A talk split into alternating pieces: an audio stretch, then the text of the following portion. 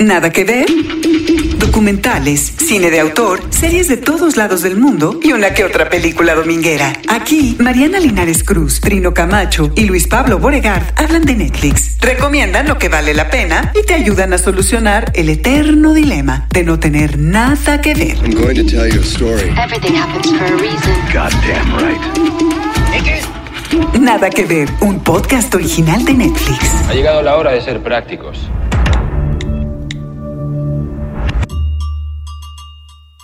Bienvenidos a Nada que Ver, un podcast original de Netflix. Aquí estamos como cada semana. Yo soy Luis Pablo Oregard y acompañado de Trino Camacho, Mariana Linares. ¿Cómo estás? Hola, muy bien, muy feliz porque hoy creo que más bien nos van a recomendar a nosotros una serie. Hoy mu- muchísima responsabilidad, Trino Camacho, con esta serie de la que vamos a hablar. Me encanta la serie, ¿eh? es además ya la tomo mucho en cuenta porque ya estoy en esa idea de que yo ya quiero hacer mi serie, entonces ya estoy ahí buscando qué es lo que le gusta a los chavos, es totalmente diferente a lo que yo pensaba. O sea, tú ya viste esta, la nueva temporada, que Sí. es la, podríamos decir, la penúltima o la primera parte de la última temporada de BoJack Horseman, una serie animada de adultos que yo creo que ha creado una fanaticada en estas, eh, pues, eh, en estos años que es- desde que se lanzó. Y muestra de eso es que tenemos a dos invitados, pues, de otra generación. También es interesante que, que, eh, en este podcast tengamos una charla intergeneracional con gente mucho más Y joven. de otro fanatismo de este universo Bojack. A ver, ¿por qué no se presentan? Andrea, ¿cómo estás? Hola, muy bien, un gusto estar acá. Yo estudio antropología y pues soy fan de Bojack y los conozco a todos.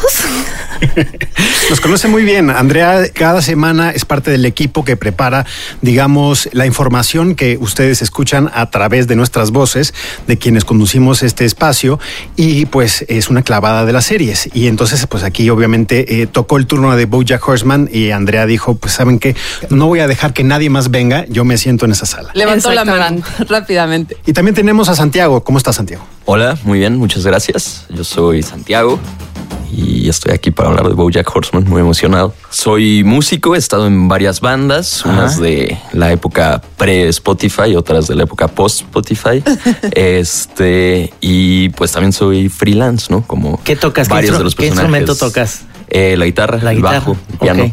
¿Y Sí. el grupo cómo se llama? Nomás como para... Eh, aquel de la época pre-internet, bueno, pre-Spotify se llamaba Little Ethiopia. Ajá. Después tuve otra agrupación que se llamaba Jóvenes Adultos y actualmente toco el bajo en O Tortuga. Oye, pero me preocupas porque antes, antes de la época de Spotify tenías tres años, cuatro años o cómo, cómo hacías para Era, tocar era- era un poco joven, tenía como 17 años, pero pues bueno, ya había Facebook, ya había Twitter, todavía no había Instagram, me parece. Pero pues bueno, ya llevamos un rato ahí en, en la rock and rolleada. Oye, este, fuera de, fuera de broma, digo, no conozco los, los primeros dos grupos, pero Tortuga, clávate porque es el primer disco que sacaron, yo creo que hace como tres o cuatro años. Mm, Hace cuatro años. sí. Hace cuatro años, vale mucho la pena, Ah, Trino. lo quiero ver, Sí, lo quiero sí, ir, sí, lo sí, quiero está, ir. está bueno. Salió un disco este hace dos meses, se llama Se Necesita Libertad. Si lo pueden escuchar, está en todas sus plataformas. Muy bien. Muy bien, pero bueno, eh, vamos a arrancar hablando de BoJack Horseman. A ver, Trino, ¿cómo la definirías tú para la gente que no, no le ha puesto play a esta serie? Mira, ahora sí yo creo que entra muy bien este, esta clasificación de intellectual y que es esta animación para adultos. eh, tiene muchas referencias sobre todo a un Hollywood y a una manera de, de- de hablar de actores y actrices y de series como viejas de los noventas. Hablan de drogas, es una serie fuerte, digamos. Hay sexo, Sexo, drogas y rock and roll. Y mucha, mucha depresión, ¿no? Sí. Hay, y rehabilitación. rehabilitación, nostalgia, o sea, cosas que... No sé, creo que nuestra generación, una de las razones por las que quizás conectamos es porque somos una generación nostálgica, quizás de cosas que ni siquiera nos tocaron. Eh, desde la parte de la música te lo puedo decir, ¿no? O sea, en el indie de los 2000, 2010 siempre hay como esta cosa de mirar hacia atrás, ¿no? Hacia los 80s, hacia los 90, cosas que a lo mejor te pusieron tus papás, ¿no? Cuando eras muy joven y tienes ahí vagos recuerdos, pero sí como querer regresar a una época en la que las cosas aparentaban ser mejor. Intentamos hacer una especie de resumen de lo que es esta serie BoJack Horseman. ¿Qué les parece si escuchamos? Bojack Horseman, serie animada para adultos que cuenta la historia de Bojack, un caballo antropomorfo famoso en los 90 y ahora consumido por las drogas, la depresión y el narcisismo. Creada por el humorista Rafael Bob Waxberg en colaboración con la dibujante Lisa Hannawald y musicalizada por Jesse Novak y Group Love, además de un enorme equipo de creadores, artistas, guionistas y directores. Remember, I'm a celebrity. You'll never guess who's here. Bojack Horseman. He got a little fatter, but it's definitely him. Why so gloomy, Rumi? Do people not like me? Uh, Su primera temporada se estrenó en el 2014 y a lo largo de la serie, las tramas y los personajes evolucionan, ofreciéndonos personalidades complejas y ambivalentes, tanto a través de Bojack, su historia presente y pasada, como a través de los otros personajes principales, Princess Caroline, Diane Nguyen, Todd Chávez y Mr. Peanut Butter. La ironía, el humor y la honestidad y la acidez la convierten en una serie que te hace reír, pero también pensar. What were we talking about? You don't even respect me not to have a baby with me. I never explicitly said that. Oh, isn't he the cutest baby you ever saw? What? What? What? No, no, what? I think you have a serious drug problem. The only drug I need is horse. What is happening? Bad idea. Oh my god, my arm. You got my arm. I'm a part of it. La primera parte de la sexta y última temporada, con ocho episodios, está disponible en Netflix a partir del 25 de octubre y la segunda entrega final se estrenará el 31 de enero del 2020. Hay una anécdota que me resulta muy ilustrativa a la hora de entender el humor de esta serie y es de su creador Rafael Bob Waxberg, que le sabe mucho a la comedia. Pues él, estaba leyendo una entrevista que le hicieron ya hace algunos años y él eh, cuenta que alguna vez estaba leyendo sobre Frank Sinatra y los deseos que dejó Frank Sinatra cuando se iba a morir. Entonces que lo que más le preocupaba eh, era el uso de su imagen una vez que estuviera muerto. Entonces dijo, dejó unas reglas clarísimas de que eh, merchandising o memorabilia se podía usar de Frank Sinatra y dijo, es que yo no quiero que mi cara aparezca en las tazas de café. Entonces, eh, Rafael Bob Waxberg leyó esa entrevista y lo primero que hizo fue imprimir una foto de internet y mandó a hacer tazas con la eh, cara de Frank Sinatra.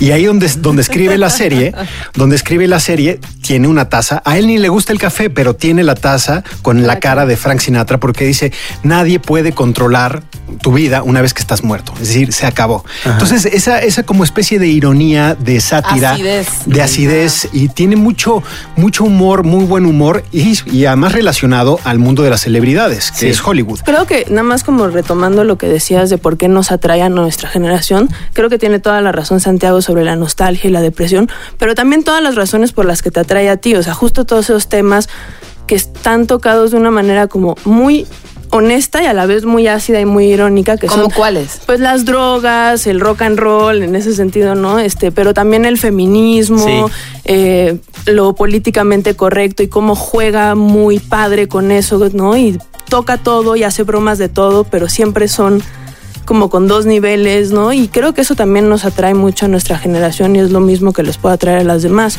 Yo no sé si agarro todas las referencias de Hollywood y de las cosas de los noventas. Digo, igual sale Paul McCartney, ¿no? Sí, Claro, que hace sí. un, un Sí, papel sí. padrísimo, sale de un pastel de repente. Sí, sí. Y, y de repente la voz es Lisa Kudrow, de las de Friends, o Que hay una, una anécdota bien cagada, que es todos los personajes importantes, porque siempre que van a meter a un personaje real, de la vida real, pues le piden que haga la voz de, de sí mismo, ¿no? Sí. Y todos aquellos que rechazaron o no pudieron hacer la voz, el personaje siempre acaba mal, ¿no? O sea, por ejemplo, Andrew Garfield, que sale muy al principio, acaba con todos los huesos rotos porque no quiso hacer la voz. Y entonces ese Es es, el poder de la animación.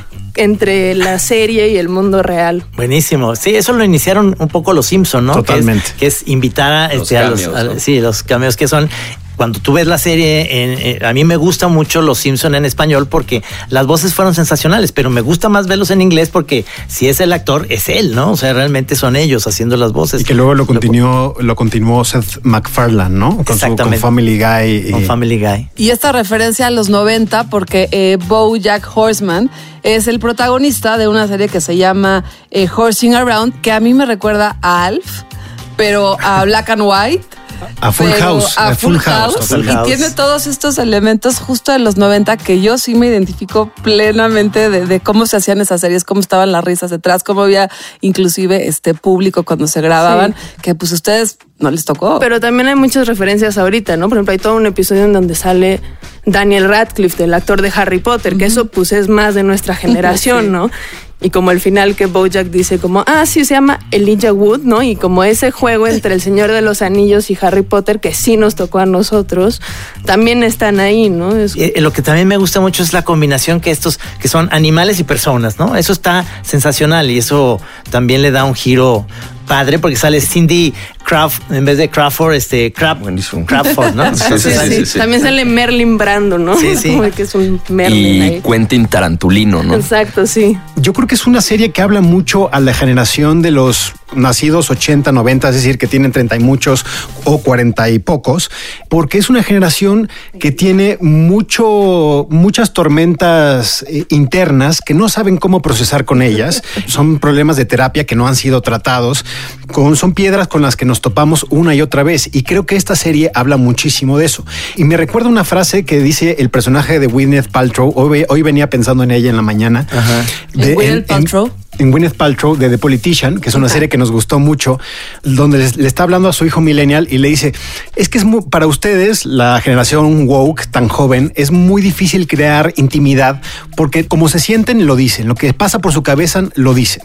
Dice- Entonces no hay forma de crear intimidad, pues porque, eh, es decir, así Todo como... está expuesto, ¿no? Todo el Exactamente. Te es lo voy una a- te lo pandemia voy a de decir. sobrecomunicación. ¿no? Exactamente, exactamente. Y, Es y esta, y esta creo que, por ejemplo, lo que vemos con Bojack, sobre todo en la primera parte de la sexta temporada, pues vemos a alguien que está por fin aprendiendo a lidiar con sus fantasmas internos, que por fin está, le está cayendo el 20 de los problemas que tiene y que le lleva a lidiar con los problemas que una y otra vez comete. Y muy interesante cómo eh, Bob Waxberg, el, creador de esta serie, en un principio tuvo esta idea de hacer una serie donde hubiera animales, donde hubiera humanos. Logró convencer a la dibujante Lisa Hannawald, que es la también pues la que la acompaña en toda esta aventura, y se encaminan en un experimento y donde logran convencer a Netflix en el 2013 para, para hacerla simplemente con dos episodios, se la presentan a Netflix. Netflix dice esto va a ser justamente un hitazo con las nuevas audiencias y logran hacer los primeros dos episodios con libertad absoluta firmada bajo contrato de que pudieran ellos contar lo que ellos quisieran después de que nada más vieron dos episodios. Y yo creo que las, la fortuna de, de esta serie es la posibilidad de dialogar, no importa con qué generación, con qué audiencia, y difícil lograrlo durante seis temporadas sin caerse.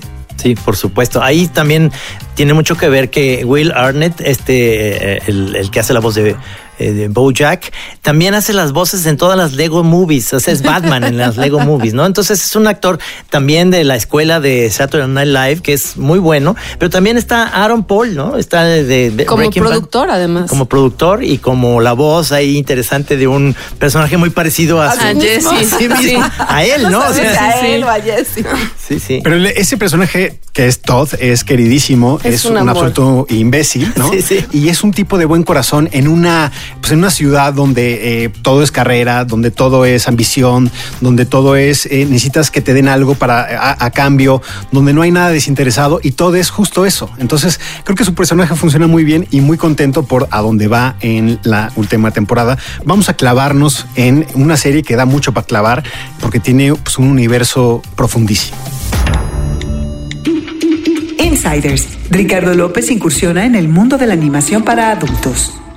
Hace mucho tiempo que los dibujos animados no son solo para niños.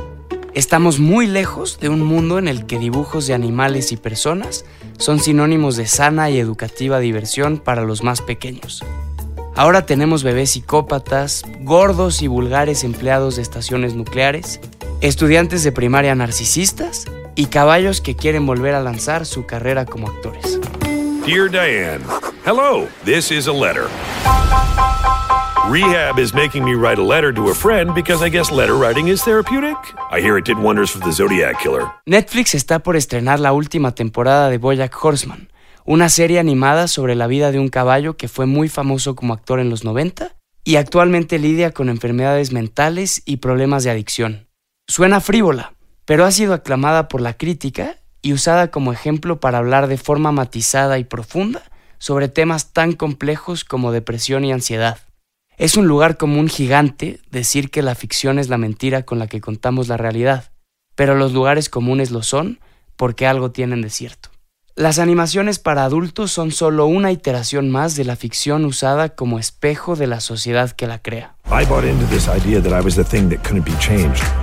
The main thing I think about is how stupid I am that I didn't do this sooner. I wasted so many years being miserable because I assumed that was the only way to be.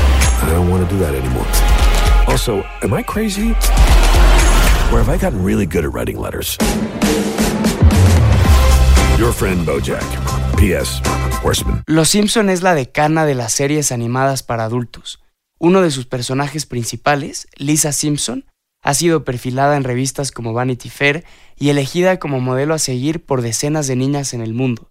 Es la voz de la razón y la brújula moral en un mundo que premia a violentos y canallas. As intelligence goes up, happiness often goes down. In fact, I made a graph. A veces la sátira es el mejor vehículo para un mensaje duro que quiere llamar la atención y poner el foco sobre un tema. Creo que para cambiar al mundo es más efectivo un buen producto satírico que un indignado comunicado firmado por activistas y organizaciones de la sociedad civil. Family Guy, la serie animada creada por Seth MacFarlane, suele empujar los límites de lo permitido.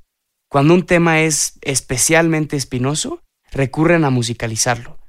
Uno de mis ejemplos favoritos es esta canción, sobre una mítica ciudad en donde siempre gobierna la derecha empresarial estadounidense. Trees grow from Republican sod, and everyone prays to a proper right wing God. Republican Catholics? Yes, indeed, there are. Republican Muslims? Well, let's not go too far. No Muslims? There are too many tall buildings. They've outlawed all abortions, late or early. It's a sin we can't abide. What if you find a fetus left abandoned? We just take it and we jam it back inside. Queda claro que los dibujos animados no son solo para niños.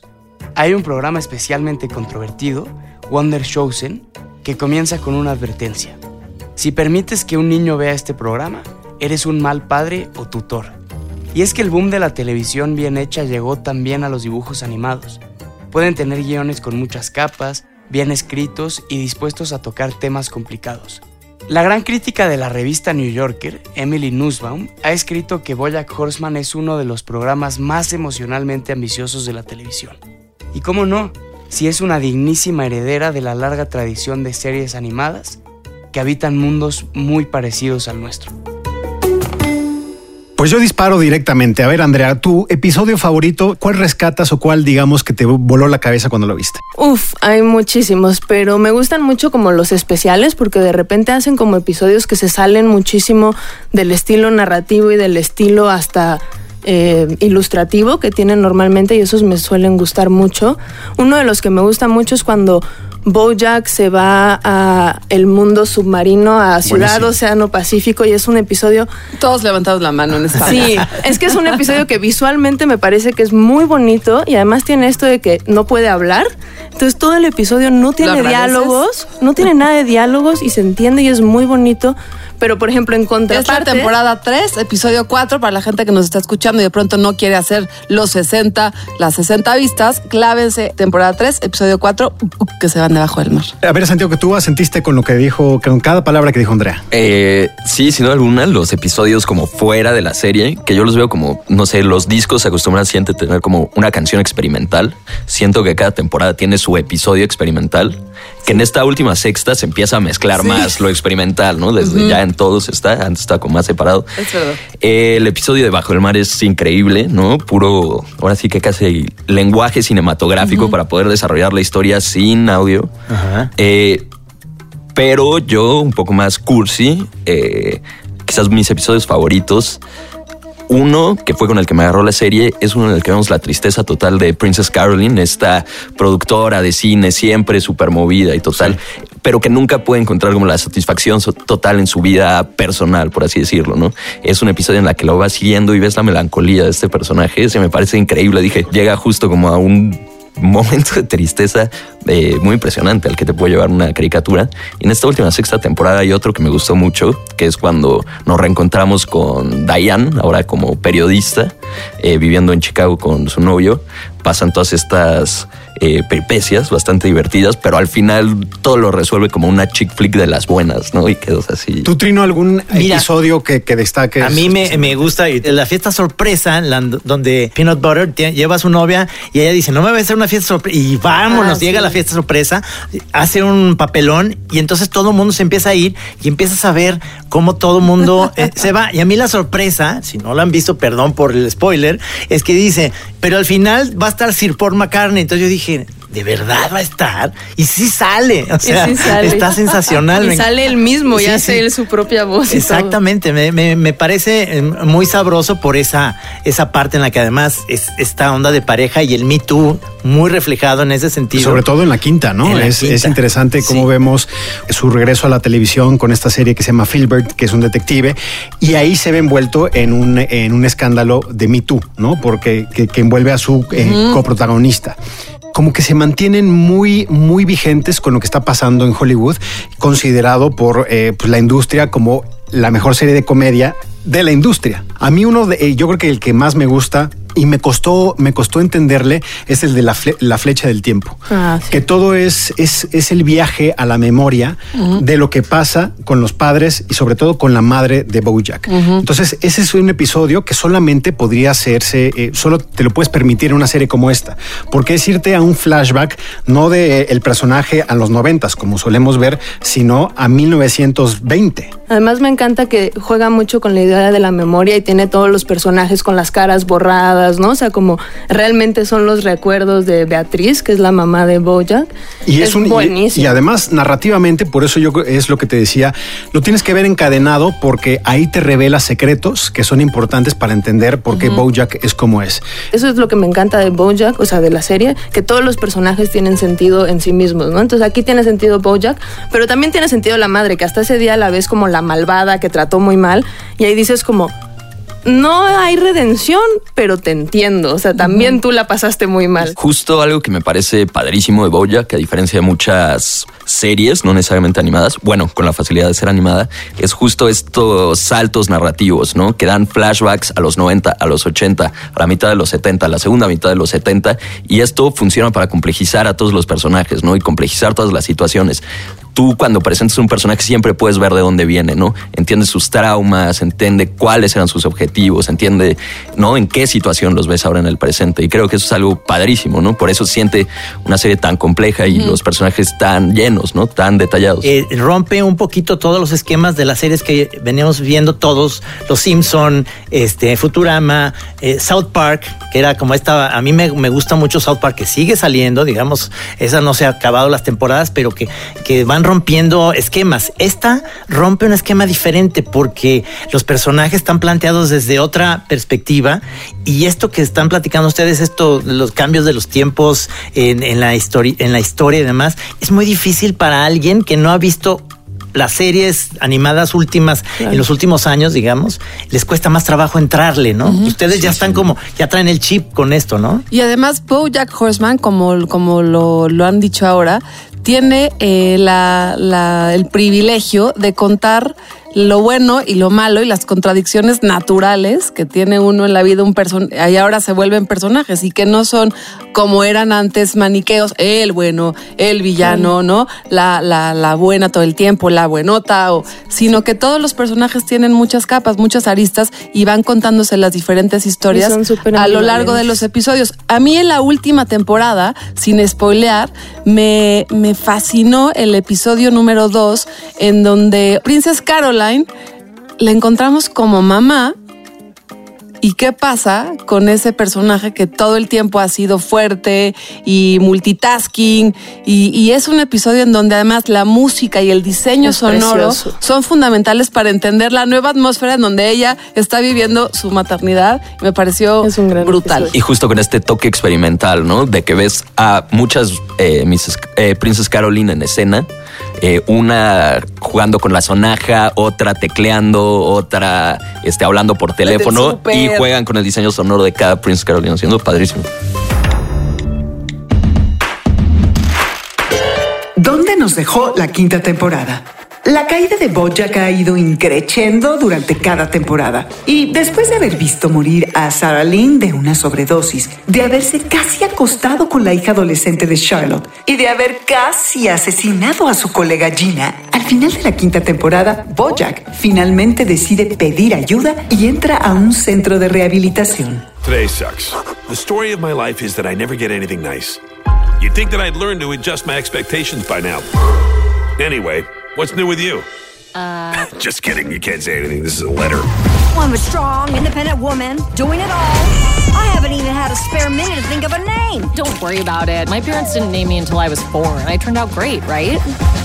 Princess Caroline acaba de adoptar un bebé y de convertirse en madre soltera. Todd sigue viviendo en su casa y está de nuevo desempleado. Diane Nguyen sigue trabajando para la agencia de noticias Girl Cruise y Mr. Peanut Butter acaba de proponerle matrimonio a su nueva novia millennial Pickles. I wasted so many years being miserable because I assumed that was the only way to be. I don't want to do that anymore.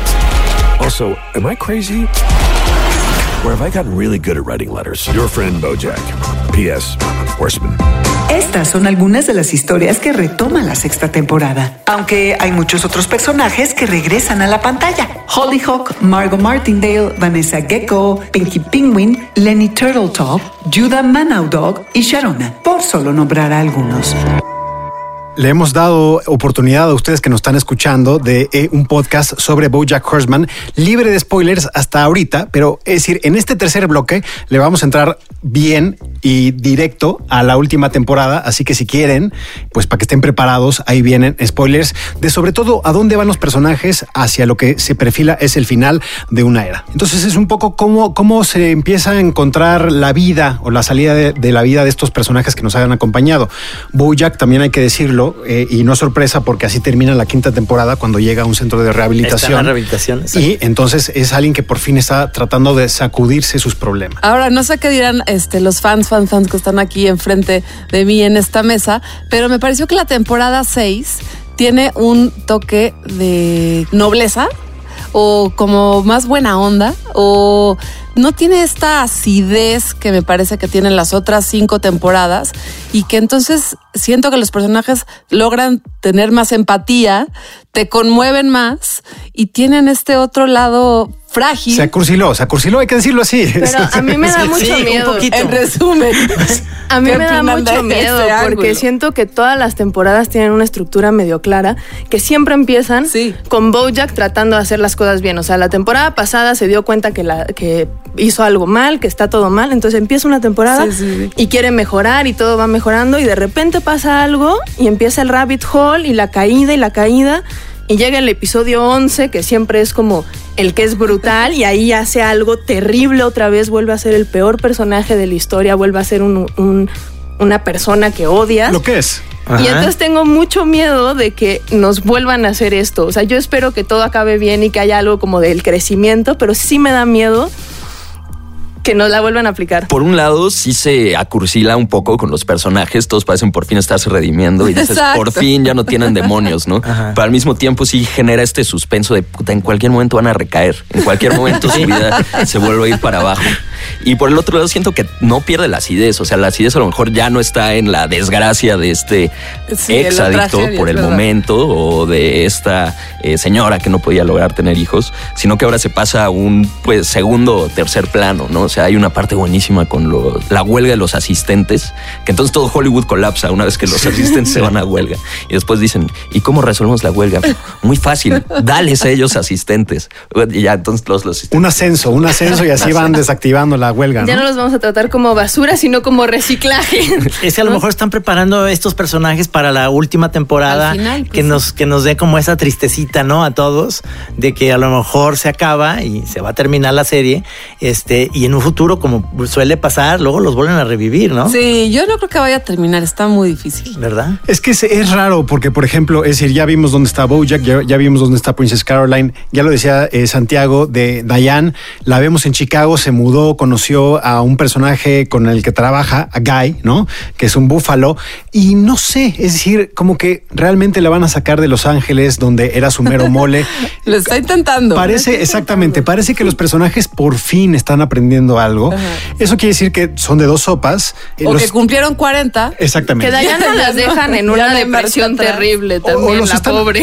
Está, está deprimida, pero está, se está esforzando mucho. Enfrentándolo, enfrentándolo. Pero Dayan siempre se está esforzando, ¿no? Dayan creo que es la Es única verdad. que realmente lo intenta. Y sí tiene ambivalencias, hipocresías, pero lo está intentando. Sí, tan es así que tiene cambios de oficios durante las seis temporadas, porque ella siempre quiere ser algo mejor, porque no está satisfecha con lo que está haciendo, pero no en el enojo, como, como pasa con otros personajes, sino desde la posibilidad de, de hacer otras cosas diferentes. Oye, y el guiño a, a la industria periodística, porque sabemos que ella es escritora, gustó, también ¿eh? periodista, es buenísimo. Es ¿no? buenísimo, Cómo están buenísimo. trabajando para un medio de estos de, de clics, buena onda, woke, y llega y los compra la mayor transnacional, criminal. White ¿no? Whale, ¿no? Exacto, ¿Cómo se White llama? Whale, ¿no? La ballena blanca. Que hay- eso es un ch- otro chiste de los literarios que dicen, es como La luz. verde. Sí. Entonces todo el mundo dice, "Pero su- tu- no, es tu ballena blanca, pero dilo así, esa es la frase. ¿Y qué va a pasar con Todd Chávez? Ay, todo. Híjole, es buena pregunta, ¿eh? Porque Hay luego- un chiste buenísimo de por qué Todd Chávez ha logrado surfear hasta el final de, de la serie cuando se encuentra con su padre y están metidos en esta situación cuando están buscando un riñón para la madre de Todd Chávez. Y el papá le dice, es que no puedes seguir surfeando así por la vida, no, no puede ser que todo te salga bien. El padre de ascendencia mexicana y Todd Chávez, claramente caucásico, este... Pues bueno, ahí está resuelto por qué Todd Chávez ha podido seguir surfeando y el padre no, ¿no? O sea, sí tiene con ciertos Oye, comentarios. Spo- Spoiler alert. ¿Y ¿Vieron quién es el padre de, de Todd? ¿El actor de doblaje? No, a ver. Sí, ¿Quién? Sí. ¿Puedo decirlo? Sí. Dilo, claro. Ja, ja, Jaime Camil. Ah, es Jaime Camil.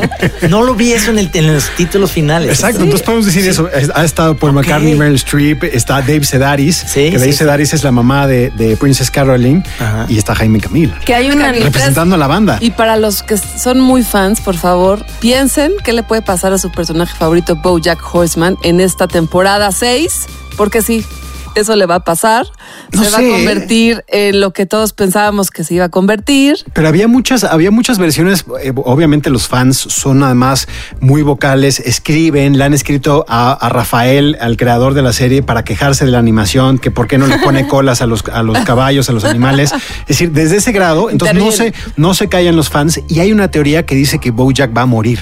Algo que me había quedado con las ganas de decir desde hace rato cuando hablaban sobre cómo refleja todas estas cosas de Hollywood, como el Me Too, esta parte más reciente quizás de la concientización acerca de las enfermedades mentales, es que también queda como más o menos una especie de documento, ¿no? Y vemos el Me Too como con sus respectivos grises, al igual que las enfermedades mentales y todas estas campañas que hacen alrededor para, este, ve con el psiquiatra, no sé qué, justo que con Mr. Peanut Butter que lo ponen de, es que tú pareces estar muy feliz, pero en realidad estás deprimido. Y dicen, no, es que tienes toda la razón, yo estoy muy, muy feliz, entonces debo estar muy, muy deprimido. ¿no? y como, no sé, esta autodiagnosticación y esta diagnosticación a partir de redes sociales, ¿no? Influencers que te dicen, no, es que seguro tienes ansiedad, tienes problemas de estrés. Y Tú no puedes estar feliz. Aquí todos estamos deprimidos y si estás feliz es porque no sabes que estás deprimido. Exactamente. Hay un episodio en donde la interfase de, la, de, la- del- de los dibujos animados es como si fuera un teléfono durante casi 12 minutos, que es la novia de Mr. Peanut Butter, que ahora es una, ¿qué le diremos? Blogger, Influencer. es Influencer, influencer, no sabemos qué, que pasa 24 horas al día eh, filmando, grabándose todo lo que pasa y sale, sale la interfaz. Y yo creo que esa es una, una gran observación, Santiago. Es eh, un testimonio de lo que somos hoy en día y si vemos esta caricatura, estos dibujos animados 10 años después, es... es pues un corte de caja de, El- lo que nos vemos como humanidad. Buenísima, pero que, que dice, no, es que las redes sociales son parte de su construcción sentimental. Dice, no, las redes sociales no son parte de nada, son todo. ¿no? Sí, sí, claro. Y es que la verdad, este, la gente que, eh, por ejemplo, en la casa, Margarita ve siempre y me decía, ¿vas a ver esa caricatura? Yo vi un episodio y no le entendí nada. Tienes que verla toda. Y muchas de las personas tienen esa misma idea de, Sí, que, sí, sí. de que es una caricatura como bastante extraña. y, la verdad es que te vas encariñando Sí. con los personajes y vas entendiendo mucho. Y por supuesto que esta animación, vamos a estar hablando en 10 años, que fue la, la parte que dio un giro a Hay esto. que decirlo. Sí son muchos episodios, pero sí les recomendaría yo que se echaran desde temporada 1, episodio 1, en No, orden, sí. y que entonces gocen, como, la, como lo hice yo en la temporada número 6, cómo va la trayectoria de todos estos personajes, todos estos temas. Eh, hay algunos que son más que te requieren más concentración. Tampoco es estás ahí viendo la caricatura y puedes estar cocinando al mismo tiempo. No, tienes No, que no, estar tienes que ver la muy historia. atento, muy yo, atento. yo- yo describo, yo describo esta serie, eh, la describo como una especie de eh, una bebida asiática japonesa, ¿no? Está empaquetada con colores brillantes, muy atractiva, como puede ser la animación, pero la bebes y te deja un sabor amargo. Una sobremesa donde abundan las recomendaciones. Nada que ver. A ver, ¿qué esperas de, la- de esta serie para en enero que viene lo último de BoJack? La, re- la reivindicación de Bojack. Va a tener otra nueva serie. Exacto, pero ¿qué es la reivindicación de ser. BoJack? Es que voy a tener que decir el spoil, el spoiler, que sea el gran maestro de teatro que fue a esta universidad y que ahí se convierta, pues sí, en referente de lo que uno sí puede lograr en la vida después de, de echarle ganas. A mí me encanta igual imaginar que va a ser este gran maestro de teatro, ex alcohólico y demás, pero sé que no, no lo pueden cerrar ahí. Con su pelo gris. El, el Kominsky, digamos, de la caricatura. Tú, Trino, ¿dónde te imaginas que va a terminar esto? Yo creo que, yo creo que va a tener un final amargo y, triste. Seguramente va a ser una cosa que nos va a choquear a todos. O sea, va, vas a decir, se acabó y va a estar súper fuerte. Ácida y, Y dura. y dura. Sí, sí. Ácida y dura. ¿Tú, Andrea, qué, qué Yo piensas? espero que les vaya bien a todos y creo que sí hay posibilidad, no de que ya sean felices por siempre, pero que todos estén encaminados cada uno como en un, una nueva vida más sana, más feliz, ¿no? Y espero eso. Sí tengo miedo de que no nos hagan eso y que nos hagan una vuelta de tuerca en donde arruinen todo y todos se suiciden. Yo espero, yo espero que la serie termine siendo eh, fiel a sí misma, es decir, a su esencia. Creo que efectivamente se va a ir a Connecticut a dar clases, pero cuando esté allá se va a revelar parte del secreto, parte de un secreto que falta por revelar, que va a acabar con su carrera ahí Es y lo vamos a ver regresar. secreto. Y lo vamos a ver regresar a Los Ángeles y un poco Y de lo que ahí- dices. y ahí se quién va a acabar. ¿no? Y ahí se va a acabar. Hagamos una cosa. Veámonos en enero, cuando acabe esta serie, y discutamos, una vez que ya se, se publicó, ya salió, que se haya hecho como muy, mucho fanfiction o mucha interpretación de los fans, y lo platicamos. ¿Les parece bien? Me encanta. Buenísimo, el mismo equipo. Encantado. Pues aquí nos vemos. Recuerden que nos pueden seguir en las redes sociales de Así Como Suena. Nos pueden escuchar en Spotify, en iTunes. Eh, yo estoy en arroba Luis Pablo B. Trino. Estoy en Trino Monero en todas las redes sociales, que es Facebook, en Twitter y en Instagram. Yo estoy en arroba Evelinares Cruz y nuestras redes en arroba así como suena MX para que nos cuenten cuál es su personaje favorito de Bojack Horseman. Y que entren en esta conversación de decir, vamos a volver en, en- en enero aquí a despedirnos. Bueno, a ver, tus redes sociales. Eh, me pueden seguir en Twitter en arroba el Santiago GMZ. Eh, pueden escuchar el último disco de Tortugas Se Necesita Libertad en todas las plataformas digitales. Eso. Gracias por estar en esta mesa y compartirnos su amor por este personaje. Y es, es un Gracias nos vemos en enero, ¿eh? O sea, Sí. ahora sí que nos vemos el año Yo que entra. a mí me encantó que me invitaran a hablar de Bojack. Yo encantado de regresar cuando sea. Muchas Gracias. gracias. Gracias. Gracias. Le dedicamos este especial a Bojack Horseman, pero no es lo único de lo que vamos a hablar. Vamos a viajar a Inglaterra, a una de las series que son más seguidas en Netflix, Peaky Blinders. Carlos Puch habla de ella. Ponle play. Carlos Puch nos recomienda la nueva temporada de Peaky Blinders, disponible en Netflix. Va una recomendación para que le pongan play, pero va una recomendación en dos partes. Si usted nunca la ha entrado a Peaky Blinders, córrale, arranque desde la 1. Se está perdiendo una de las grandes series de los últimos años que hoy está toda en Netflix. Si usted ya vio algún día, si tú ya viste algún día Peaky Blinders, se para pronto, algunas horas, porque la nueva temporada que ya está lista para ti, te la tienes que echar de corrido. Peaky Blinders es esa historia en Birmingham, Inglaterra, de una familia que se vuelve, pues sí, una familia del crimen organizado, diríamos hoy en día. De una banda que se llama The Peaky Blinders. Una familia que encabeza Tommy. Y es Tommy el gran protagonista, sí de Peaky Blinders, pero sobre todo de esta última temporada. Hoy, Tommy, al que habíamos dejado antes como de repente MP, es decir, parte del Parlamento, hoy tiene poder político aparte de todo el otro poder que ya tenía. Pero desde los primeros 10 minutos de la nueva temporada, que nos agarran en 1929, el día del crash, ese día Tommy tiene que repensar de qué se trata su empresa, porque perdió mucho dinero en Estados Unidos. ¿Por qué? Esto, sus enemigos lo van a utilizar para quitarle poder a los Peaky Blinders allá en Inglaterra. Y va a tener que hacer alianzas peligrosas, alianzas que no quiere. Y todo esto en medio de una profunda crisis personal de Tommy, en una profunda crisis de la relación de él con sus hermanos, que son los Peaky Blinders, y su hermana, sus hermanas. Y esto, la vida interior de Tommy, es lo que marca la nueva increíble temporada de Peaky Blinders.